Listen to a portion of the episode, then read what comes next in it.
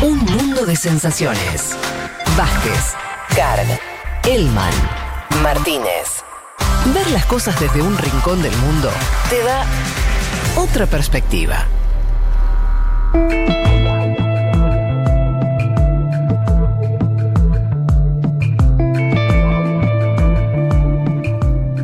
Les decíamos que uno de los temas del programa que queríamos tratar es lo que está ocurriendo en Brasil, particularmente todo lo que empezó a moverse respecto a las causas judiciales del expresidente Lula, el, final del lavallato eh, y demás eh, cuestiones. Y para eso estamos en comunicación con, eh, se las adelantamos también, ex canciller y ex ministro de Defensa de la República Federativa del, Brasil. Estamos hablando de Celso Amorim. Amorim, eh, lo saluda Federico Vázquez desde Buenos Aires. ¿Qué tal? Ah, ¿Qué tal? Bien, aquí. Em, bueno, le agradecemos muchísimo la, comunicación y además eh, tenemos este, la, suerte de que eh, usted habla un español impecable, así que va a ser em, también sencillo para nuestros oyentes que, que lo entiendan. Eh, Amorín, para arrancar la conversación, yo le, proponía, si puede ser, que, nos cuente eh, las últimas novedades. Desde Argentina fue un impacto muy grande en términos eh, comunicacionales saber que por primera vez desde el máximo tribunal de justicia de Brasil se revertía al menos una de las causas que pesaban sobre, sobre Lula. Queríamos saber su mirada respecto a eso, si este cambio puede ser un cambio que em, tenga, que, que, en el cual devengan otros cambios en materia judicial, eventualmente si existe la expectativa de que Lula vuelva a ser habilitado para competir en las elecciones presidenciales del año que viene. ¿Cómo ve ese panorama? Bueno, el cambio no, no pasó totalmente aún, ¿no? Que hay, hay un cambio de humor, sin, duda, y algunas decisiones importantes. Creo que la más importante de las decisiones recientes eh, fue facilitar el acceso a la defensa, a los abogados de, de Lula, de un material que ha sido obtenido eh, por medio de un hacker pero que ya estaba con la policía, ¿no? Alguna cosa de lo que, se, que está siendo revelada ahora ya se conocía por los reportajes, los reportajes de Intercept, pero ahora tiene la doble ventaja eh, que eh, el material es mucho más, mucho, mucho, mucho mayor, mucho más grande, y también viene ya con la, es un material oficial, ¿no? Es material que de alguna manera la la Corte Suprema autorizó que fueran que fueran pasados a, los abogados del... Eh, bueno, entonces eso en realidad hay comentarios que se escuchan hace pronunciar que se va a juzgar que el eh, Moro no era un juez imparcial, lo que todos nosotros sabíamos, pero oficialmente, y obviamente cuando eso pasa, habrá una consecuencia inmediata que será la nulidad de, una de las condenas de Lula por el, por el departamento de, de, la playa, eh, que, que no es suyo, nunca ha sido suyo ni nada, pero ahora se queda claro que todo fue hecho de una manera eh, no imparcial, como se exige de la justicia por la, por la, por la, por la existencia de, digamos, de casi una no sé qué palabra utilizar, pero digamos, todo arreglado entre la fiscalía y el juez. El juez era jefe, la fiscalía seguía sus pasos. Entonces era una cosa absurda.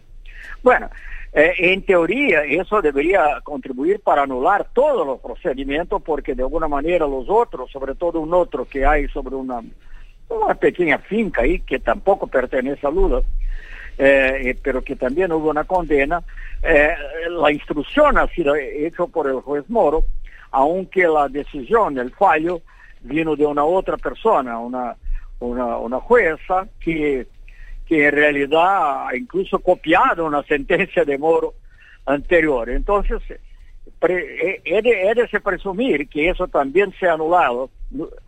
La cuestión es que quizás por un exceso de tecnicalidad, o con la intención incluso de hacer las cosas más despacito, eh, es posible que, no, que esa otra anulación no venga pronto, Que, que tome algún tiempo. No sé cuánto tiempo tomaría pero me parece inevitable que eso ocurra. Ese, ese, los, si los dos, los dos procedimientos son anulados, revertidos, eh, porque se reconoce que Lula no tuvo el derecho de defensa, se reconoce que el juez ha sido parcial, eh, eh, y, eso significaría que Lula recuperaría sus derechos políticos. Morín, en ese sentido... Tantas cosas que se pasaron aquí en Brasil, en la parte de la justicia, tampoco puedo descartar que haya, puedo eh, dejar de lado que haya, digamos, alguna maniobra para retardar, no digo para impedir, porque mm. eso hoy me parece casi imposible, incluso algunos periódicos de derecha eh, que acusaron mucho, muy, que acusaron mucho a Lula, ¿no? Eh, están diciendo que realmente eh, el, juicio no ha sido imparcial. Eh, en ese sentido, usted. me parece una evolución muy importante. Eh, no, le quería preguntar sobre esta situación, un, un paso más. ¿Ustedes ven un cambio también en eh, la acción de la justicia? O sea, ¿ven a, algunos de los jueces, sobre todo del máximo tribunal, que, estén cambiando su, su, mirada? Porque al final es un también es un poder político, ¿no? Entonces, eh, ¿están cambiando o, o no lo ve así? No, yo creo que hay, hay un cambio, hay un mm. cambio de algunos jueces, claro, es eso que está haciendo posible ahora, esa reversión. El cambio tiene que ver con esas, descubiertas todas que se hicieron. Quizá tiene que ver con otras cosas también. Se vieron que eh, los, fiscales de, Curitiba, donde se hubo eh, procedimientos, procesos contra Lula y, intentaron incluso acciones contra los propios eh, jueces de la, Corte Suprema, ¿no? Entonces eso quizá también fue un factor. No sé, hubo una, creció una percepción que essa operação Lava Jato, que tinha, digamos, uma aura de algo muito positivo, algo uhum. de justiceiro, aparece agora como uma coisa llena de problemas, llena de vícios, e isso está claro para os juízes da Corte Suprema e está quedando claro também para uma grande parte da de la población en Brasil, incluso de la gente que era contra Dilma y contra Lula. Ex canciller Morín lo saluda mm, Juan Manuel Carg. En las últimas horas, Luis Ignacio Lula da Silva perdón, calificó de genocida a Jair Mesías Bolsonaro, llamó a luchar por la democracia y dijo que había que construir una alternativa. Y a su vez vemos la emergencia, al menos en las últimas elecciones, de figuras de izquierda que no son estrictamente del Partido de los Trabajadores, como por ejemplo Guillermo Boulos ¿Cómo ve usted esa búsqueda de construir alternativas y con quién sería? Y a su vez, ¿qué piensa de la calificación de Lula llamando genocida a Jair Mesías Bolsonaro? Bueno, eso no, no voy a hacer un comentario sobre la calificación de Lula. El hecho es que miles y miles de personas de, Brasil se murieron innecesariamente. Todo, todos nosotros sabemos que la, la, la COVID, la es, una cosa muy seria, todos sabemos en todos los países, pero aquí en Brasil lo que choca es la indiferencia y en algunos casos peor que indiferencia cuando el presidente prácticamente hace publicidad, propaganda de comportamientos que son contrarios a los que recomendados por la Organización Mundial de Salud, eh, incluso por las autoridades de salud brasileñas en muchos casos. Entonces, eh, eh, esa es la cuestión. En relación a, su cuestión política, eh, mire, creo que estamos aún en un periodo muy, eh, un poco lejos de la elección.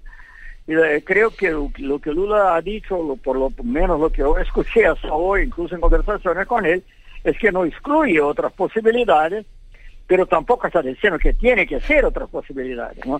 Así es que favoreció, por ejemplo, que Haddad que ha sido el, eh, nuestro candidato, eh, pueda salir a la calle, puede empezar a correr el Brasil y para, para, para, para digamos, hacer, hacer una pre-campaña.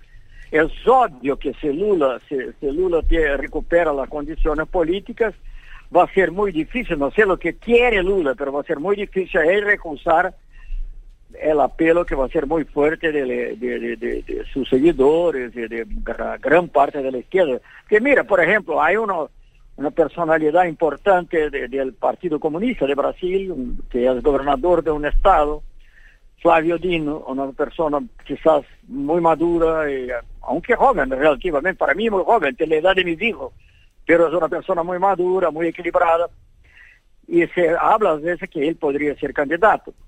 Pero él, él propio dice que si Lula recupera los derechos políticos, él no se presenta. Mm, claro. Entonces, eh, eh, esa es la cuestión. Vamos a ver lo que va a pasar, es muy temprano. Creo que es muy importante que Lula diga que hay alternativas, que no hay una obsesión que el candidato sea del PT, pero tampoco puede haber una obsesión que el candidato no sea del PT, que naturalmente es partido más fuerte, lo que tiene por lo menos 30% de, de, de apoyo y como se sabe, Haddad tuvo una votación muy grande, 47 millones de votos. Eso ya es un pasaporte muy, muy, muy, muy, importante para la próxima elección. Y claro, si es Lula, eso se multiplicaría. Ahora, ¿qué tal? Juan Elman lo saluda. Quería preguntarle eh, un poco por Brasil, pero no en el plano interno, sino externo, que es un plano que usted conoce muy bien, que es un poco eh, ¿Cómo, ¿Cómo ha sido o, cuál, qué balance hace hasta el momento de lo que fue la, política exterior de Bolsonaro y sobre todo cómo ha sido recibida afuera? ¿no? Una presidencia que ha sido muy comentada ¿no? por, por todo el alineamiento Trump, por lo que ha dicho sobre China, por todas las apariciones que tuvo en, eh, bueno, en, planos como la ONU. La pregunta sería, ¿cuán dañada queda la política exterior eh, eh, de, de, de Brasil con este gobierno y si ese daño es permanente también en la imagen de Brasil en el mundo? Mira, eh, la, la, política exterior del gobierno Bolsonaro, si es que se puede llamar de política exterior, porque creo que es una mera agitación ideológica sin, sin gran sentido. Pero de todas maneras, llamémoslo de política exterior, es el más, más gran desastre que yo vi eh, en la política exterior brasileña. Nunca, nunca. Yo soy diplomático de carrera, como tú, tú sabes, además de haber sido de haber sido como un gran honor el canciller de Lula todos los ocho años, canciller de, Franco, ministro de Defensa de, de, Dilma, y yo he sido embajador para Cardoso, y con, el gobierno Cardoso, porque soy diplomático de carrera, tengo casi 50 años de, carrera diplomática. Nunca he visto nada similar. Y eso no es solamente una opinión mía, es una opinión eh, hoy día de todos, incluso de mucha gente, de, digamos, de una derecha más moderada, que está muy... ¿Cómo, cómo es posible? ¿Cómo es posible un país del tamaño de Brasil? Requiere casi de un milagro, un milagro al revés. Un país del tamaño, del tamaño de Brasil, de la población de Brasil, de la economía de Brasil, estar aislado como está. Brasil no tiene buenas relaciones hoy con China, no tiene con Estados Unidos, y no tiene con Argentina, para hablar, no tiene con, tampoco con los países de la Unión Europea. Entonces es una cosa así impresionante. Eh, no, nunca, nunca pasó, nada, nada igual, porque el, el, canciller, siguiendo los pasos o posiblemente las instrucciones, no sé ahí bien, del presidente, eh, se empeñó en una cosa puramente ideológica que, por ejemplo, para hablar de los mismos países que yo mencioné, eh, de decir que el virus de, que venía de China era el comunavirus, es el virus ideológico, el virus comunista. Creo que nadie más, ni mismo Pompeo le llamó de esa manera. Dice que era virus chinés, virus chinés, virus chino, pero no dijo que era comunavirus. Claro. Bueno, por otra parte, se apoya a Trump hasta el último momento, incluso diciendo que había fraude, o que había indicios fuertes de fraude en la elección y de alguna manera se justifica la invasión del Capitolio. Y bueno, los adjetivos que han sido utilizados en relación a Argentina también, usted conoce, aunque en relación a eso alguna vez parece estar, algún pragmatismo estar empezando, no sé. De toda manera, eh, eh, es lamentable, nunca había una cosa parecida. Brasil se achica de una manera casi incompatible con la geografía, casi incompatible con la historia, con la economía, con la población, con todo.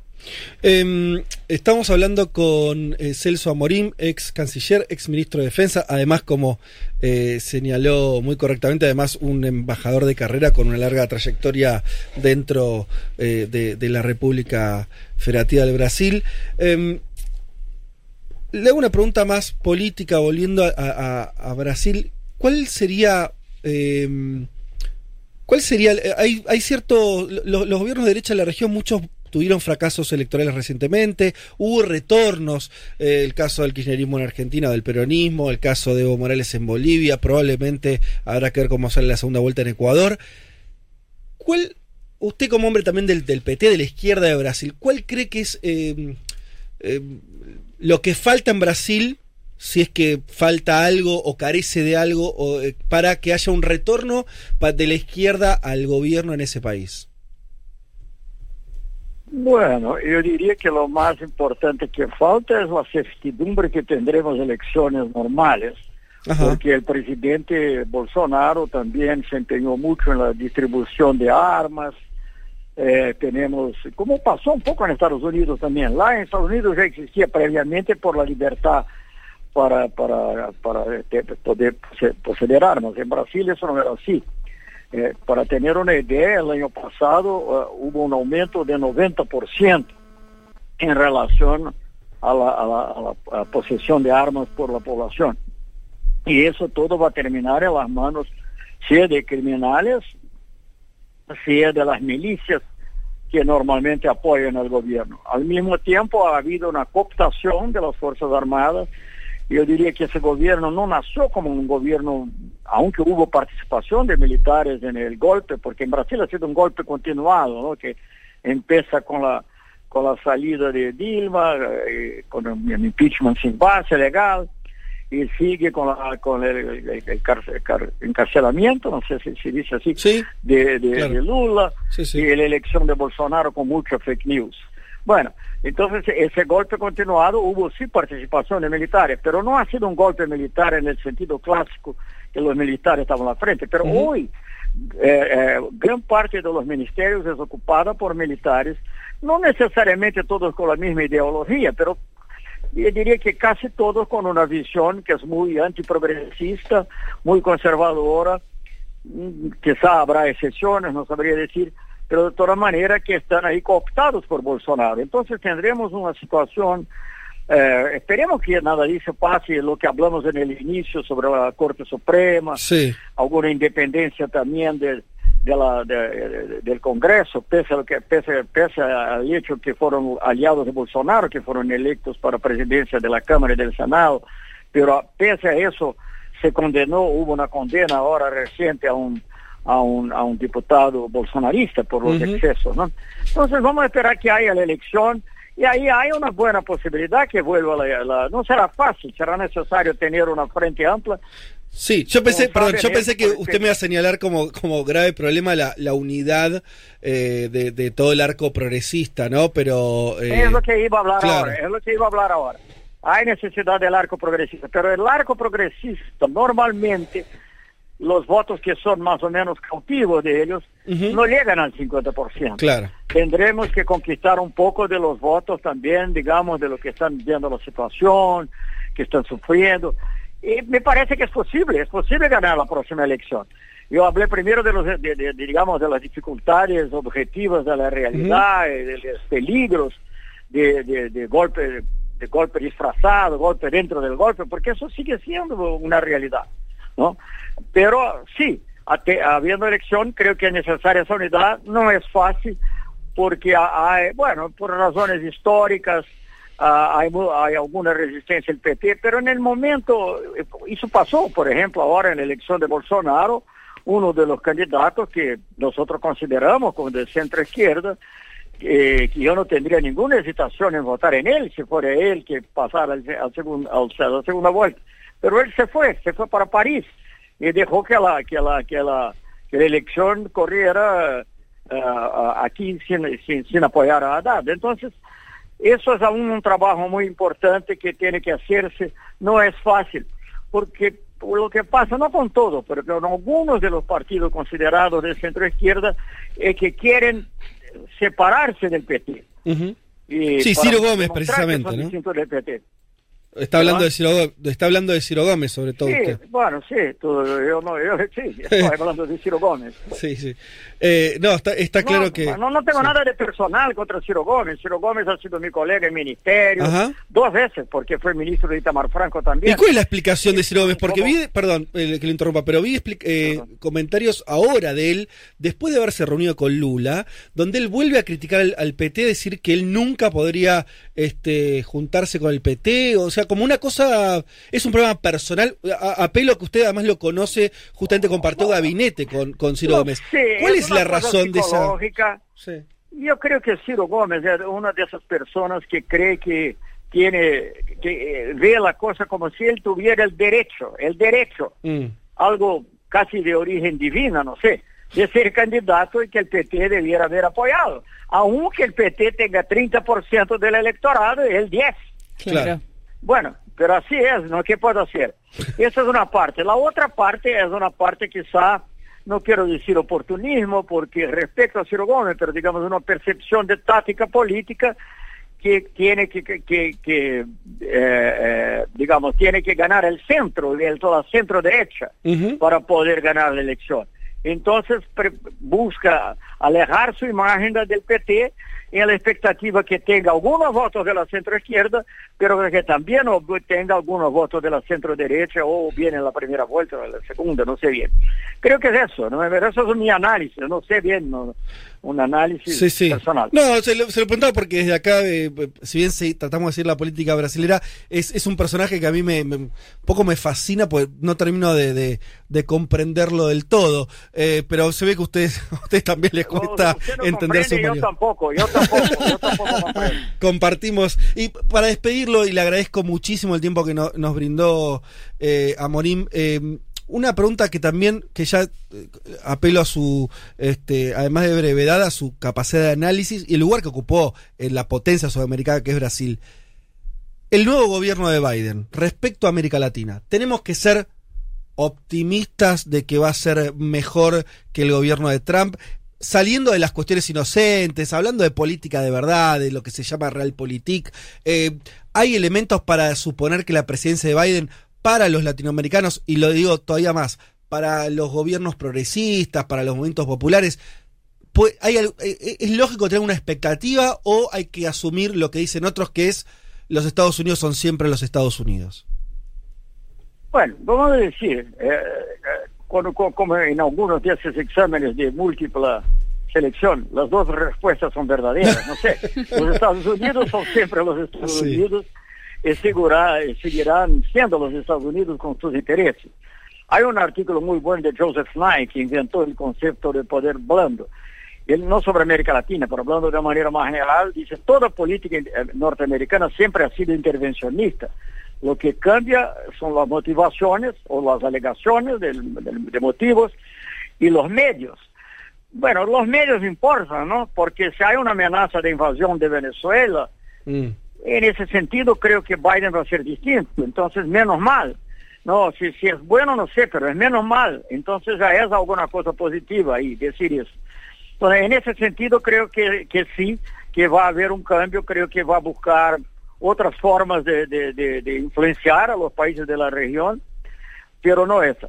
Ahora, yo diría que para tener, eh, digamos, una litmus test, como dicen ellos, dice, va a haber un cambio a, a dos o tres cosas fundamentales.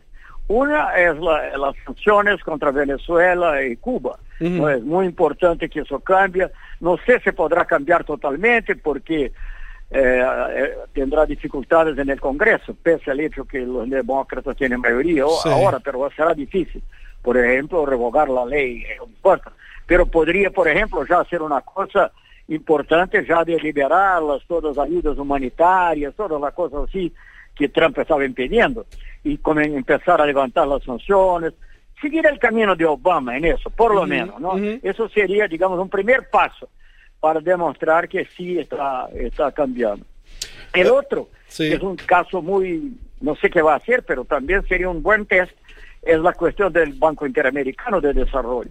Saben muy bien que por la primera vez en la historia del banco, eh, eh, eh, Trump nombró uh, un norteamericano, y no solo un norteamericano, pero un norteamericano de la, no sé si extrema derecha, pero Sí, sí. claramente de derecha, con ligaciones incluso con las comunidades cubanas de Miami. Ujú. Bueno, un tipo muy agresivo con Venezuela y todo, que eh, Claver Carone. Entonces sería un paso, eh, sería un paso importante decir, no, bueno, vamos a respetar la tradición, no es gran cosa, no es una gran cosa, vamos a respetar la, gran- eh, la tradición y tengamos ahí un latinoamericano que podría ser un argentino, además Argentina tenía un candidato, pero puede ser quien sea,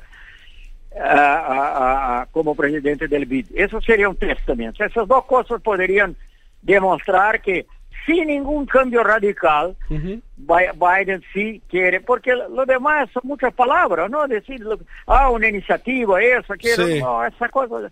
Yo en mi edad ya no creo más, ¿no? La iniciativa para las Américas, la, la alianza para el progreso, no, nada de eso. Respeto mutuo, diálogo y dos cosas importantes como esas que mencioné. Eh, Celso Amorim, ex canciller de Brasil, también ex ministro de Defensa, le agradecemos muchísimo el tiempo que nos dedicó. Desde acá, un saludo muy grande. Un saludo, eh, saludo a nuestros hermanos argentinos. Y bueno, felicitaciones por, por el eje, yo siempre hablé del eje de bien, Ajá. el eje progresista, el eje, el eje progresista de, de ese Alberto Fernández con AMLO. De con Muy México, importante claro. para América Latina. Lo considera, lo considera trascendente ese vínculo. Transcendente, transcendente para toda la región. Bueno, eh, perfecto. Y desde acá, ya que estamos eh, haciendo los Ojalá se saludos, sume Brasil en algún momento. eje, ojalá se sume Brasil. Y desde acá, como sabemos que además usted tiene este conversa con, con el expresidente Lula, desde acá también eh, hágale llegar nuestro saludo. Bueno, Muchísimas gracias. Gracias a ti, gracias a todos. ahí. Un abrazo. Abrazo.